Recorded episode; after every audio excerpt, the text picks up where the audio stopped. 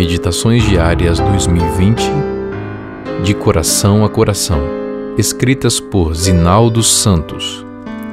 2 de junho A Segunda Chance. Ele, antes, te foi inútil, atualmente, porém, é útil a ti e a mim. Filemão 11. Quando criança, Albert Einstein tinha dificuldade com algumas matérias na escola. Sua família, inclusive, acreditava que ele pudesse ter dislexia. Após concluir os estudos na Escola Politécnica Federal em Zurique, ele ficou um tempo desempregado, tendo que se manter ministrando ocasionalmente aulas particulares. Poucos anos depois, revolucionou a física com sua teoria da relatividade. Thomas Edison frequentou a escola por pouco tempo, sendo considerado um aluno inoportuno e indisciplinado. Até o fim da vida, foi responsável por 1.093 patentes, sendo um dos maiores inventores da história.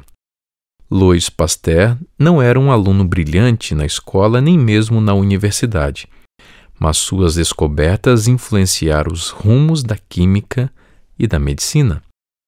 Todos nós conhecemos histórias de rejeição seguida de êxito, graças a uma segunda chance. Isso não se limita à vida intelectual ou profissional. Nesse âmbito, há pessoas que lutam com todas as forças para alcançar a superação.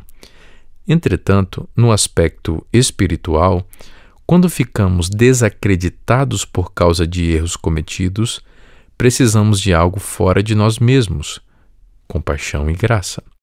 Quantos casos considerados perdidos já foram recuperados? Graças ao Deus que é especialista em nos dar a segunda, terceira, quarta, quinta, décima, infinitas chances, enquanto não bloqueamos a voz do Espírito Santo na consciência. Jesus Cristo fez isso com Zaqueu, Pedro, João e todos os outros discípulos que tinham seus altos e baixos, mas que se deixaram alcançar.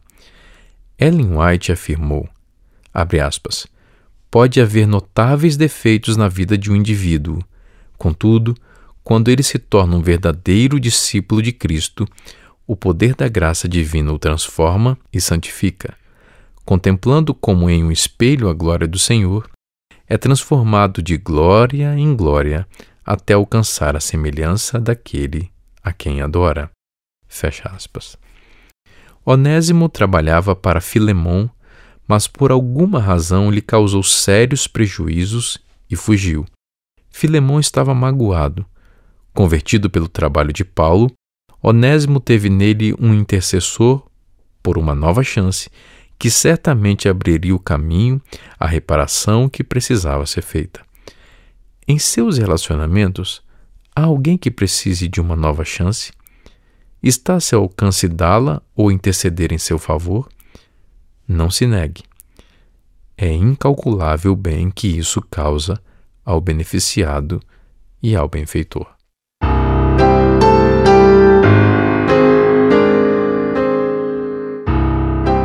Meu nome é Vinícius Mendes e sou editor na Casa Publicadora Brasileira.